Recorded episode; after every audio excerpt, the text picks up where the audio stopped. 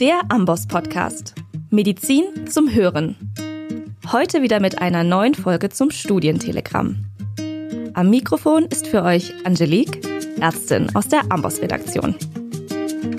Ja, herzlich willkommen und schön, dass ihr wieder mit dabei seid. Heute stellen wir euch ein Review aus dem Studientelegramm vor, das kürzlich im Zusammenhang mit dem Covid-19-Ausbruch erschienen ist. Ja, die Pandemie durch das SARS-CoV-2-Virus hat sich in den vergangenen Wochen durchaus rasch und dynamisch entwickelt.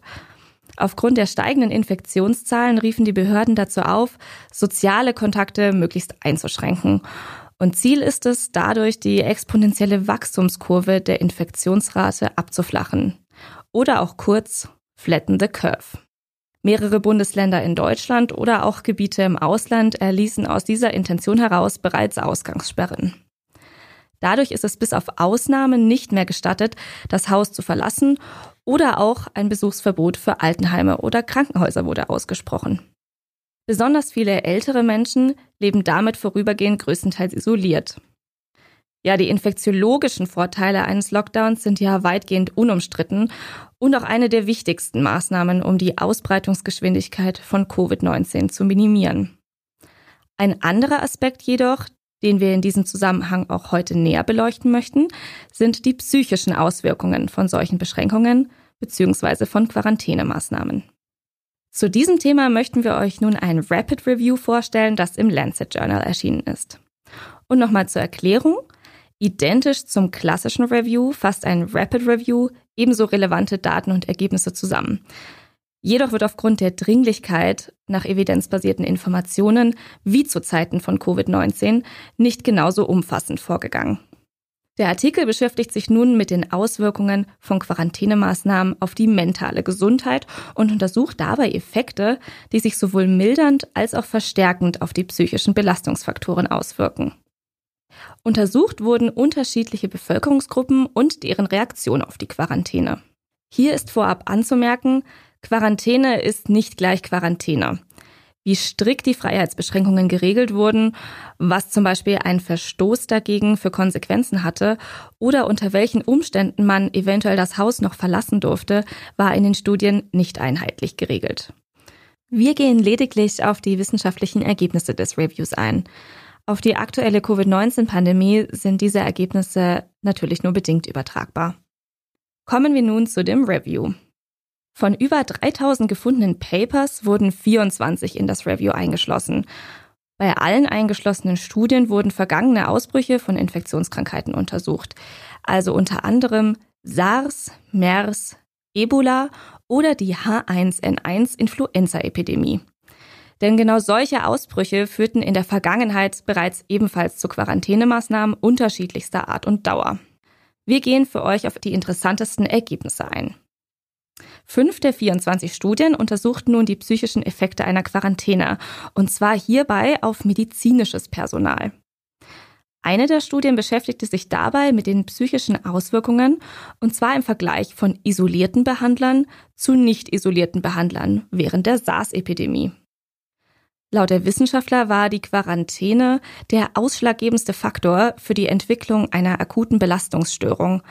Und es war demnach wesentlich wahrscheinlicher nach der Quarantäne unter Symptomen wie Erschöpfung, Trennungsgefühlen, Reizbarkeit, Schlaflosigkeit und schlechter Konzentration zu leiden.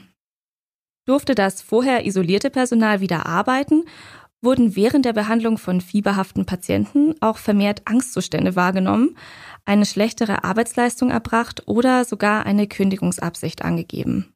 Eine weitere Studie mit medizinischem Personal führte außerdem an, dass eine durchgemachte Quarantäne für Krankenhauspersonal ein großer prädiktiver Faktor war, um ja bis zu drei Jahre später noch Symptome einer posttraumatischen Belastungsstörung zu entwickeln. In einer weiteren retrospektiven Studie wurden über 500 Behandler zum Zeitpunkt drei Jahre nach der SARS-Epidemie analysiert. Rund ein Fünftel der Teilnehmer befand sich dabei aufgrund eines Kontakts zu potenziell SARS-Infizierten in Quarantäne.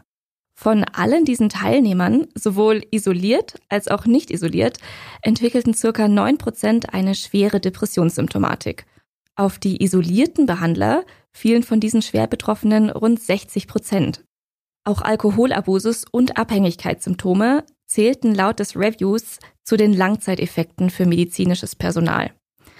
Viele Beschäftigte im Gesundheitssystem zeigten im Anschluss an die Isolation auch vermehrt vermeidende Verhaltensmuster, wie zum Beispiel eine generelle Kontaktminimierung zu Patienten. Eine andere untersuchte Gruppe waren Eltern und deren Kinder während einer Ausgangssperre zu Zeiten des SARS und des H1N1-Ausbruchs in den USA und Kanada. Die Kinder füllten dabei nach der Quarantäne einen Fragenbogen aus, der sonst eigentlich zur Erfassung einer posttraumatischen Belastungsstörung verwendet wird. Hier waren die Werte bei den vorübergehend isolierten Kindern viermal höher als bei den nicht isolierten Kindern. Bei den isolierten Eltern wiederum traten bei 28 Prozent Symptome auf, die einer traumaassoziierten psychischen Belastungsstörung ähneln im Vergleich zu nur 6 Prozent bei Eltern der restlichen Bevölkerung, also diese, die in der Zeit nicht isoliert waren. Kommen wir nun zu einer weiteren Studie mit ja auch wiederum einer anderen Subgruppe. Das war eine der größten eingeschlossenen Studien. Mit 1057 Teilnehmern analysierte diese Studie Personen, die aufgrund eines Kontakts zu einem potenziellen SARS-Fall unter Quarantäne standen. Während der Quarantänezeit litten 20 Prozent unter Angstzuständen, 18 Prozent unter Nervosität und Traurigkeit und 10 Prozent unter Schuldgefühlen. Positive Gefühle waren im Kontrast dazu weitaus weniger häufig. 5 Prozent gaben Freude an und nur 4 Prozent erfuhren die Quarantäne als Erleichterung. Die Langzeiteffekte dieser Studie waren folgende. Ähnlich wie schon bei den medizinischen Behandlern zeigten sie mehrere vermeidende Verhaltensmuster in den Wochen nach der Isolation. 54 Prozent mieden hustende oder niesende Personen, 26 Prozent vermieden volle geschlossene Räume und 21 Prozent mieden öffentliche Plätze. Wiederum eine andere Studie beschreibt auch langfristige Verhaltensänderungen unter den ehemalig Isolierten, wie zum Beispiel achtsameres Händewaschen und die Vermeidung von größeren Menschenansammlungen. Insgesamt kann man sagen, die Rückkehr zur Normalität fand auch hier erst mit einer Verzögerung von mehreren Monaten statt. Ja, nur eine einzige eingeschlossene Studie konnte keine signifikanten negativen Auswirkungen der Quarantänesituation beobachten. Und das war eine Studie mit rein studentischen Teilnehmern. Zurückgeführt wurde das Ergebnis hier zum einen auf das jüngere Alter, zum anderen aber auch auf die vermeintlich geringere Zahl an Verpflichtungen von Studierenden im Vergleich zu Vollzeitarbeitnehmern, wobei sich das natürlich auch nicht ganz verallgemeinern lässt. Zusammenfassend kann man sagen, es zeigte sich generell eine hohe Prävalenz von Belastungsstörungen und psychischem Stress. Viele verschiedene Symptome werden hier aufgeführt von emotionalen Störungen, Depressionen, Schlaflosigkeit über Symptome einer posttraumatischen Belastungsstörung, Wut und emotionaler Erschöpfungszustände. Die deutlich höchste Prävalenz hatten hier Stimmungsverschlechterungen und Reizbarkeit. Ja, gehen wir jetzt ein bisschen in die Analyse der Ergebnisse und stellen uns mehrere Fragen. Zum einen, gibt es denn prädiktive Faktoren für eine psychische Belastung? Dazu gibt es keine geschlossene Meinung. Bei Personen mit einer psychiatrischen Vorerkrankung wurden jedoch Wut- und Angstzustände bis zu sechs Monaten nach Isolationsende beobachtet. Auch litt medizinisches Personal wesentlich häufiger an posttraumatischem Stress, zeigte häufiger Vermeidungsverhalten und war insgesamt stärker psychisch belastet im Vergleich zur Allgemeinbevölkerung. Ja, und was waren nun die Hauptstressoren während der Quarantäne? Das Review fasst hier fünf verschiedene Punkte zusammen. Erstens die Quarantänedauer. Fazit war ganz klar, je länger, desto gravierender die Auswirkungen. Ab einer Isolationsdauer von zehn Tagen war die Wahrscheinlichkeit für eine psychische Folgeerkrankung deutlich erhöht. Zweitens die Angst vor einer Infektion. Hier ist sowohl die Angst vor einer eigenen Infektion als auch die Angst, andere Personen wie zum Beispiel Familienmitglieder infizieren zu können, ausschlaggebend. Drittens Frustration und Langeweile. Ausgelöst durch die Einsperrung zu Hause, der Verlust von täglichen Routinen und auch verminderte soziale und physische Kontakte spielen hier eine Rolle. Viertens, eine unzureichende Versorgungssituation. War in manchen Fällen der Zugang zu ausreichend Wasser, Lebensmitteln, Medikamenten oder Schutzkleidung nicht sichergestellt, führte dies zu Frustration, Wut und Angstzuständen, bis zu sechs Monate nach der Isolation. Fünftens, eine mangelhafte Informationslage. In mehreren Studien fühlten sich die Betroffenen nur unzureichend über die aktuelle Situation informiert, weder bezüglich adäquater Verhaltensrichtlinien noch bezüglich des eigentlichen Grunds für die Ausgangsbeschränkung. Was waren denn im Vergleich dazu nun die Stressoren nach der Quarantäne? Hierbei wurden zwei angegeben, und zwar Finanzen und Stigmata wurden als die größten Probleme angeführt. Die finanziellen Einbußen durch eine Quarantäne gehörten zu dem größten Risikofaktor für die Entwicklung einer Anpassungsstörung. Dadurch, dass die finanziellen Hilfen zwar angeboten wurden, aber entweder zu spät kamen oder die andauernden Ausgaben gar nicht decken konnten, fühlten sich Betroffene oft benachteiligt. Viele mussten daher aufgrund der Engpässe auf finanzielle Hilfen ihrer Angehörigen zurückgreifen und rutschten dadurch in eine Abhängigkeitssituation. Und diese sorgte nicht nur in, sondern auch nach der Isolation für Reibungen innerhalb der Familien. Niedrigverdiener waren generell wesentlich öfter vom posttraumatischem Stress und depressiven Symptomen betroffen als die Haushalte mit höherem Einkommen. Stigmatisierung war ein weiteres Problem. Besonders problematisch war dies für medizinisches Personal in Quarantäne. Sie erfuhren öfters Ausgrenzungen von der Nachbarschaft und gaben an, auch öfters gemieden zu werden, spürbar zum Beispiel durch den Rückzug von Einladungen und einer generellen Begegnung mit Angst und Misstrauen. Eine Studie aus Liberia weist darauf hin, dass es insbesondere bei Angehörigen von Minderheiten ja in einer Quarantänesituation zu einer Verstärkung einer ohnehin schon bestehenden Stigmatisierung kommt. Was könnte man nun tun, um die negativen Auswirkungen zu minimieren? Das Review konnte zusammenfassend keinen demografischen Risikofaktor finden, der zu einem negativen Outcome beigetragen hat. Psychiatrisch vorerkrankte Personen benötigen allerdings während einer Quarantäne zusätzliche Unterstützung. Folgende sechs Schlüsse können aus dem Review insgesamt gezogen werden. Nummer eins: Keep it as short as possible. Von Ausgangsbeschränkungen ohne festem Endzeitpunkt, also unbefristet, wie sie in Wuhan in China angewendet wurden, rät das Review deutlich ab. Andererseits zeigen die Studien auch, dass ein wiederholtes Verlängern festgesetzter Fristen bei Betroffenen häufig zu Frustration und Entmutigung führt. Insgesamt gilt aber auf jeden Fall in Bezug auf psychische Belastung die Quarantäne möglichst kurz halten. Nummer zwei: Eine gute Informationspolitik ist der Schlüssel. Eine gute Aufklärung minimiert die Angst, bei nicht charakteristischen Symptomen an einer Infektionskrankheit zu leiden und hilft auch die Gründe nachzuvollziehen, warum eine solche Maßnahme überhaupt notwendig ist. Nummer drei: Die Versorgung sicherstellen. Insbesondere die Versorgung mit Wasser, Lebensmitteln, Schutzkleidung und Medikamenten sollte sichergestellt werden.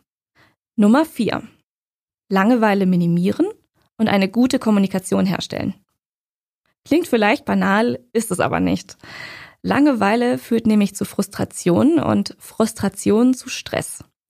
Ein Mobiltelefon inklusive Ladekabel und auch eine stabile Internetverbindung sind laut des Reviews unter einer Quarantänesituation keine Luxusgüter mehr, sondern absolut essentiell.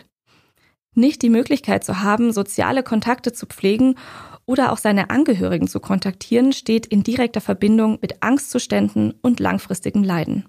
Ebenfalls empfohlen wird, Neuinfizierten klare Handlungsanweisungen an die Hand zu geben.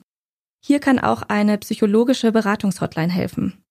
Die Benefits solcher Maßnahmen wurden zwar noch nicht untersucht, reduzieren jedoch höchstwahrscheinlich Sorgen, Angst und Aggressionsgefühle. Evidenzbasierte Hilfen sind zum Beispiel Selbsthilfegruppen für Isolierte nach der Quarantäne. Das dadurch geschaffene Gemeinschaftsgefühl kann hier helfen, das Erlebte besser zu verarbeiten. Nummer 5 besonderes Augenmerk auf die Behandler.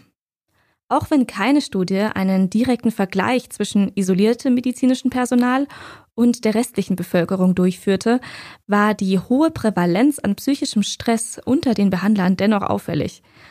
Die Angst, Kollegen vielleicht unfreiwillig im Stich zu lassen, könnte hier eine Rolle spielen. Vor allem die Unterstützung vom Arbeitgeber und des Teams sind hier definitiv protektive Faktoren für die mentale Gesundheit. Und zuletzt Nummer 6. Altruismus ist besser als Zwang. Bislang gab es leider noch keine Daten, ob sich die Auswirkungen einer freiwilligen Quarantäne vielleicht von denen einer obligatorischen unterscheidet. Dennoch gilt, Die Bestärkung, dass man durch die Verhaltensänderung etwas Gutes tut und damit vor allem Risikogruppen schützt, wirkt ermächtigend und hilft mit der Situation entspannter umzugehen. Mit dem Hashtag Stay Home und die Bilder auf den sozialen Medien mit Bannern wie Wir bleiben für euch hier, bleibt für uns zu Hause, wurde das unter anderem schon gut umgesetzt. Sichergestellt werden muss allerdings, dass mit einer Selbstisolation seine eigenen Angehörigen nicht gefährdet werden. Ja, einige Aspekte zu den psychischen Folgen konnte das Review schon gut zusammenfassen. Vieles wissen wir leider jedoch noch nicht. Wir wissen zum Beispiel nicht, ob andere Distanzierungsmaßnahmen zum Schutz der öffentlichen Gesundheit wie Social Distancing, ein Besuchsverbot öffentlicher Plätze und Schulschließungen ähnliche psychologische Konsequenzen hat. Außerdem wurden ausschließlich Subgruppen untersucht. Auswirkungen von Ausgangssperren ganzer Städte oder Regionen können daraus nur bedingt abgeleitet werden. Kulturelle Unterschiede, kleinere Gruppengrößen und nur bedingt geeignete Messinstrumente waren ebenfalls Limitationen des Rapid Reviews. Was wir jedoch wissen, ist Folgendes. Eine Quarantäne geht nur selten spurlos an uns vorbei und hat nicht nur kurz, sondern auch mitunter langfristige Auswirkungen auf die mentale Gesundheit. Dies bedeutet nicht, dass Ausgangssperren bei Ausbrüchen wie bei Covid-19 nicht sinnvoll sind. Ganz im Gegenteil. Trotzdem sollten Entscheidungen zu freiheitseinschränkenden Maßnahmen wie diese natürlich nicht leichtfertig getroffen werden und möglichst alle Schritte gegangen werden, um die Situation für alle so einfach wie möglich zu machen. Wer diese Studie noch einmal nachlesen möchte, findet sie unter dem Titel The Psychological Impact of Quarantine and How to Reduce It. Rapid Review of the Evidence von Brooks et al. erschienen im Lancet Journal. Detaillierte Informationen zu Depressionen und auch anderen psychischen Erkrankungen findet ihr zum Nachlesen auch wie immer in dem entsprechenden Amboss-Kapitel. Und noch ein kleiner Hinweis. Zur Unterstützung bei akuter psychischer Belastung hat der Berufsverband deutscher Psychologinnen und Psychologen eine anonyme und kostenlose Corona-Hotline eingerichtet. Diese erreicht ihr unter der Nummer 0800 777 2244 von 8 bis 20 Uhr ja, kommt gesund durch diese turbulente Zeit. Für heute bedanke ich mich fürs Reinhören und sage Tschüss und bis zum nächsten Mal. Alle Infos zum Podcast und der Amboss Wissensplattform findest du unter go.amboss.com/podcast.